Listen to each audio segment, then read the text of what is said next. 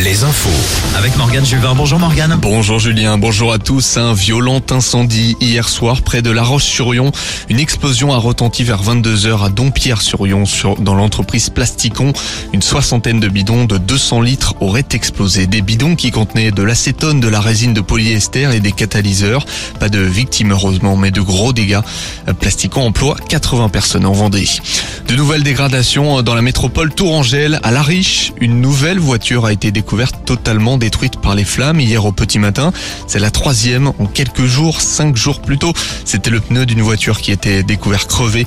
Un homme surpris en train de rayer la voiture de sa compagne avait été interpellé avant d'être relâché.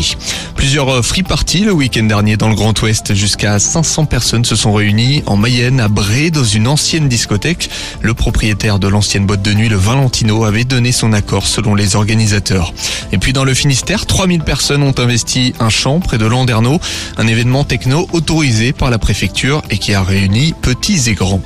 Le semi-marathon des Sables d'Olonne a laissé des séquelles hier. En plein soleil et avec un peu de vent, la 30e édition a causé 41 malaises. Certains participants auraient aimé faire avancer le départ. L'organisation s'est défendue en affirmant être dépendante de la météo. La Rochelle a soif de titres. Les Maritimes ont battu le Stade français hier dans un de Flandre à guichet fermé pour la 80e fois. L'occasion également pour le deuxième ligne Romain Sazi de faire ses adieux après 13 saisons en jaune et noir. Les Maritimes rejoignent les demi-finales de top 14. Ils affronteront le vainqueur du match de dimanche entre Lyon et Bordeaux-Bègles. Bordeaux qui s'est incliné hier à Toulon.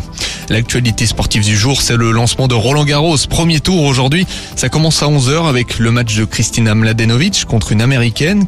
Caroline Garcia, elle, joue à 15h. Et puis chez les hommes, Benoît Paire débutera son tournoi à 11h face au 14e mondial Cameron Norrie. Retrouvez la météo avec les campings Chadotel. Des belles histoires de vacances, une histoire de famille. Soleil et nuages au rendez-vous ce matin. Des nuages en Bretagne jusqu'en Sarthe et Mayenne.